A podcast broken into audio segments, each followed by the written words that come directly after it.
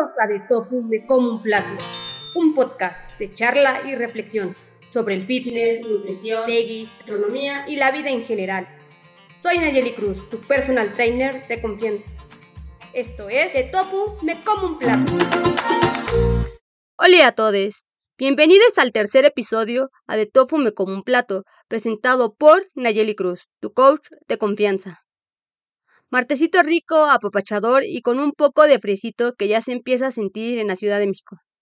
Esperando hayan tenido una excelente semanita. Vamos a empezar con esta bonita sección Abre puerta al episodio de la semana, con un negativo, un positivo y algo que aprendimos de la semana. El negativo de esta semana tiene que ver con el canal, ya que les prometí un nuevo formato del podcast donde podían vernos a partir de ese episodio.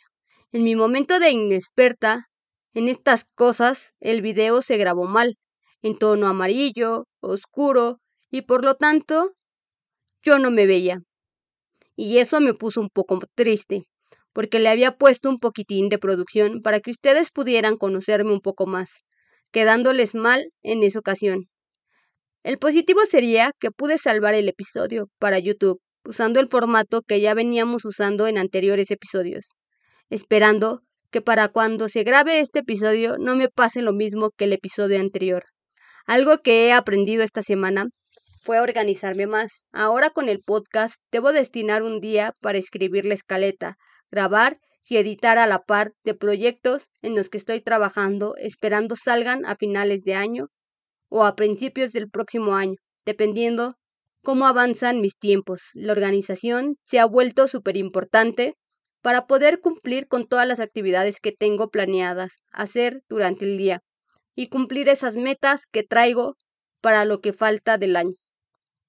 El día de hoy te voy a contar una historia que estoy segura te vas a ver identificada, porque créeme, es el pan de cada día a la hora de querer ser más saludable. Un tema difícil que involucra mucho más de qué sí comer y qué no debes comer donde llegamos a satanizar alimentos porque sí, sin tener fundamento científico de lo que esto nos afecta psicológicamente. La historia que te voy a contar tiene que ver conmigo.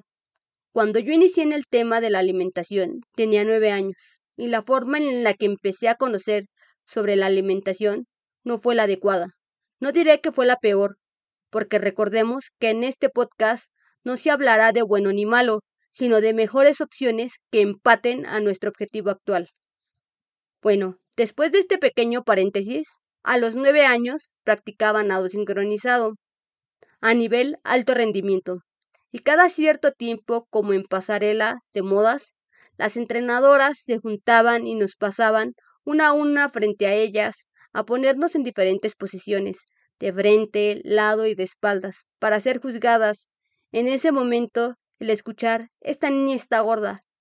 Debes pedirle que baje de peso, si no baja tendrás que sacarla del equipo.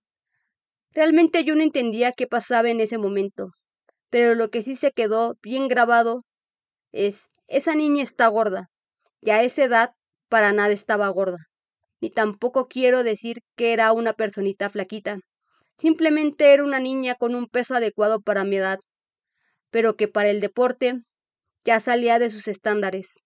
Esa palabra que no me dijeron directamente a mí, pero que sí se refería a mí. Me hizo sentir la comidilla al ser juzgada, por primera vez, para poder entrar en un estándar.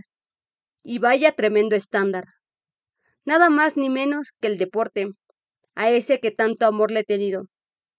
La palabra gorda empezó a tener sentido en mi vida, y por primera vez entrar en una pequeña dieta que yo misma me hice, para que no me volvieran a juzgar de esa manera. Esa dieta o manera de comer, donde hacía a un lado los frijoles, tortillas, arroz y aguacate para no engordar, y como siempre, fui súper amante del deporte. Tenía que quitar alimentos para poder encajar en el deporte y sentirme feliz. Una felicidad a medias, que con el pasar de los años pude entender. El caso es que tampoco nadie me dijo tienes que empezar a hacer dieta, sino que simple y sencillamente aventaron la palabra gorda, dándole una connotación negativa sin saber de qué forma podía perjudicarle a una niña que lo único que quería era ser medallista en aquel momento. Lo demás pasaba a segundo término. Más bien, para el deporte y en su gran mayoría depende del físico, jugando mayor relevancia si se trata de un deporte de mujeres. A los 12 años, por no bajar lo suficiente de peso, me sacaron una temporada del equipo. Podía seguir yendo a entrenar, pero no podía participar en ninguna competencia. Esto me trajo nuevamente un desorden en mi alimentación, porque comía todo lo primero que se me atravesaba en el camino, al grado de tener que buscar la comida porque en casa ya me la escondían. Bajaba a medianoche a buscarla para poder comerla, y no necesariamente eran alimentos que le hacían bien a mi cuerpo.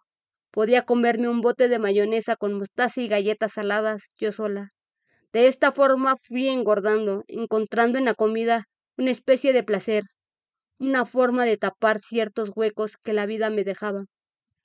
Cuando estuve a meses de cumplir quince años, me topé con las conversaciones entre compañeras de clase, donde todas querían ponerse guapas, estar delgadas y poderse ligar al chavo más guapo del colegio, tomando nota de las disquedietas que las compañeras hacían. Y eran súper absurdas, empezando por solo tomar té, algunas otras decían que comiéramos y después teníamos que ir al baño a vomitar. En algún momento lo hice, por algún tiempo. Esto no me ayudó, pero me mantenía en la línea. Otras, el hacer mucho ejercicio para bajar muy rápido.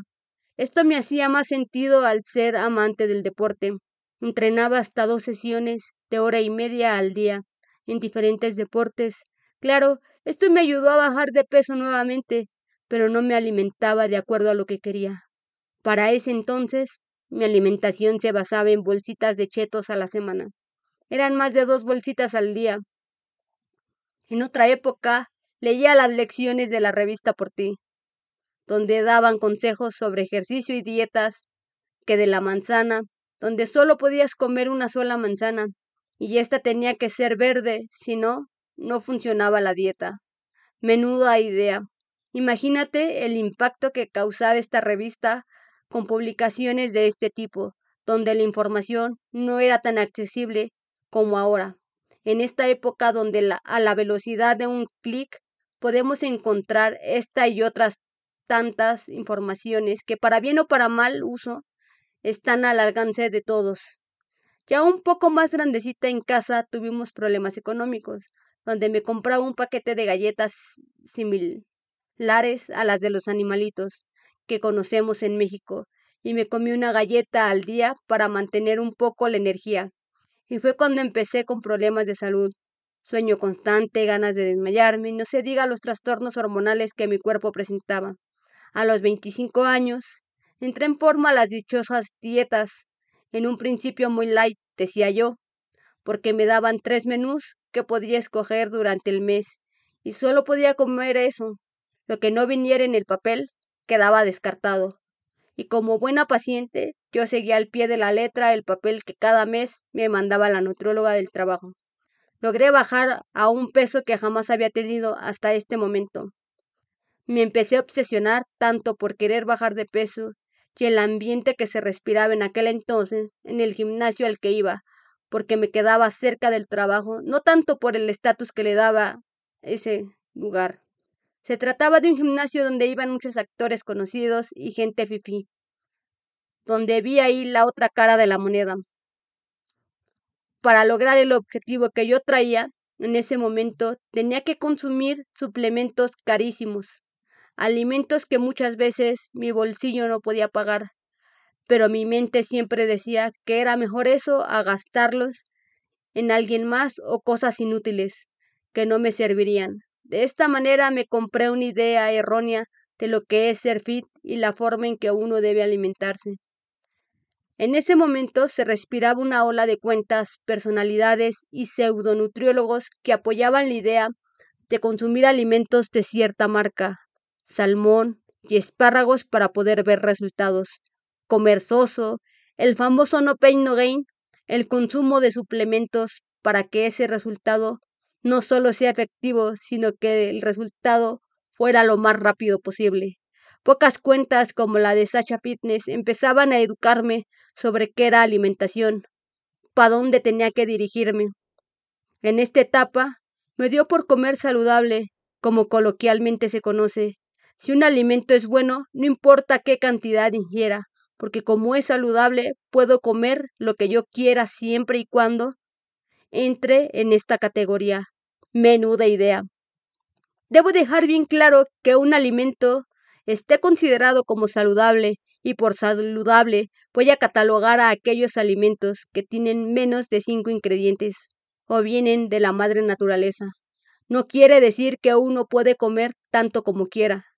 Lo mejor es mantener un balance energético que me permita comer los alimentos que a mí me gustan sin restricciones, ayudándome a lograr mis objetivos sin tanta complicadera.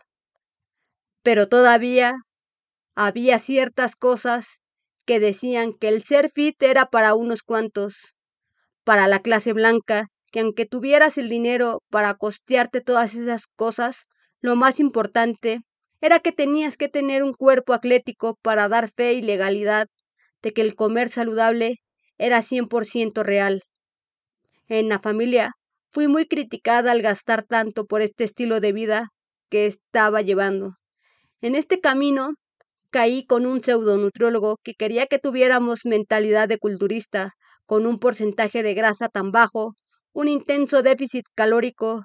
Si no venías con desórdenes alimenticios, Aquí, aquí se iban a manifestar, contar cada gramo de comida que tocaba por comida, a ver la sal como un enemigo, a que los alimentos que él nos mandaba, verlos como buenos y malos, y que todo lo que no estaba en el papel no podíamos comerlo, que al llegar a la consulta, el pesarte, y si no lograbas bajar el plan que se había trazado para el mes, de castigo tocaba una dieta más apretada y se subía el costo de la consulta. Uno como inexperto, claro que quería hacer todo bien, al pie de la letra, que entendamos que el papel que un nutriólogo o entrenador te da no significa la varita mágica para que ese resultado se dé. Es solo una herramienta de apoyo en la que te dice por dónde empezar, el resto ya es trabajo de cada uno. Con esto, las condiciones que esta persona generaba en los pacientes es que en cualquier momento se dieran ciertas condiciones médicas como la trea de la atleta femenina o el síndrome de deficiencia energética relativa, que no son más que trastornos hormonales en mujeres, en hombres bajadas importantes de testosterona, hormonas estresores, problemas de descanso, etc. Claro que también llegué al peso que jamás había tenido, nuevamente hasta ese momento de la historia. En esa misma etapa, un compañero de trabajo me vio con una bolsita de papas y citó, Tú no deberías comer eso. Tu alimentación, Peggy, no te lo permite, y mucho menos la dieta que estás haciendo. Palabras fuertes que me hicieron enojarme y decir, ¿por qué no? Yo también puedo comer eso y otras cosas que haga una dieta. No quiere decir que no pueda comer ciertos alimentos.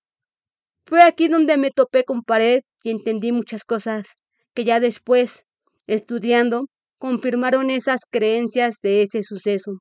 Claro, también gané más peso del que había perdido, y eso me frustró más.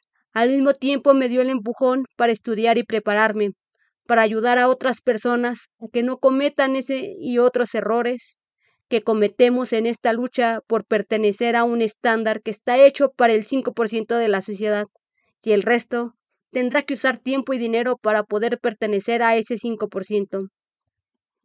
Déjame en los comentarios si te identificaste con esta historia.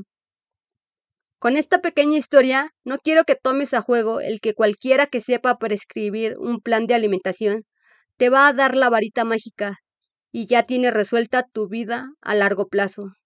El ser demasiado preciso y solo pensar en eso hace que perdamos flexibilidad, estabilidad mental y la dieta como la conocemos se volverá un infierno a seguir. No quieras pretender contabilizar cada grano de arroz que cae de la báscula de cocina.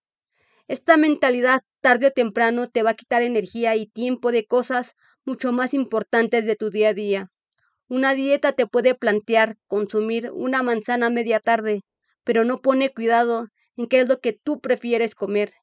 El pensar en dieta como un plan escrito en piedra y del que no puedes cambiar ni el más mínimo detalle, algo que suele ocurrir muy a menudo, no te asegurará el éxito.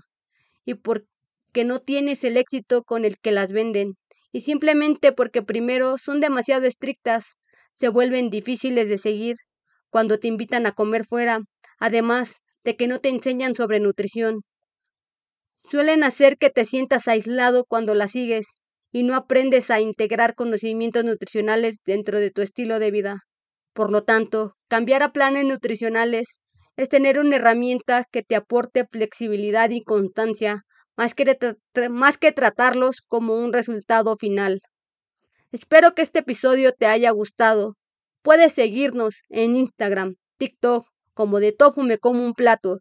Si tienes alguna duda o quisieras una sesión de coaching online uno a uno para lograr el físico de tus sueños sin renunciar a tus alimentos favoritos, pasar horas en el gimnasio y malgastar tu tiempo en suplementos inútiles, puedes escribirnos por Instagram a Buena Fitness o checar toda la información en nuestro sitio web. No olvides darnos follow en Spotify, compartir este episodio con tus amigues a quien crees que pueda servirle.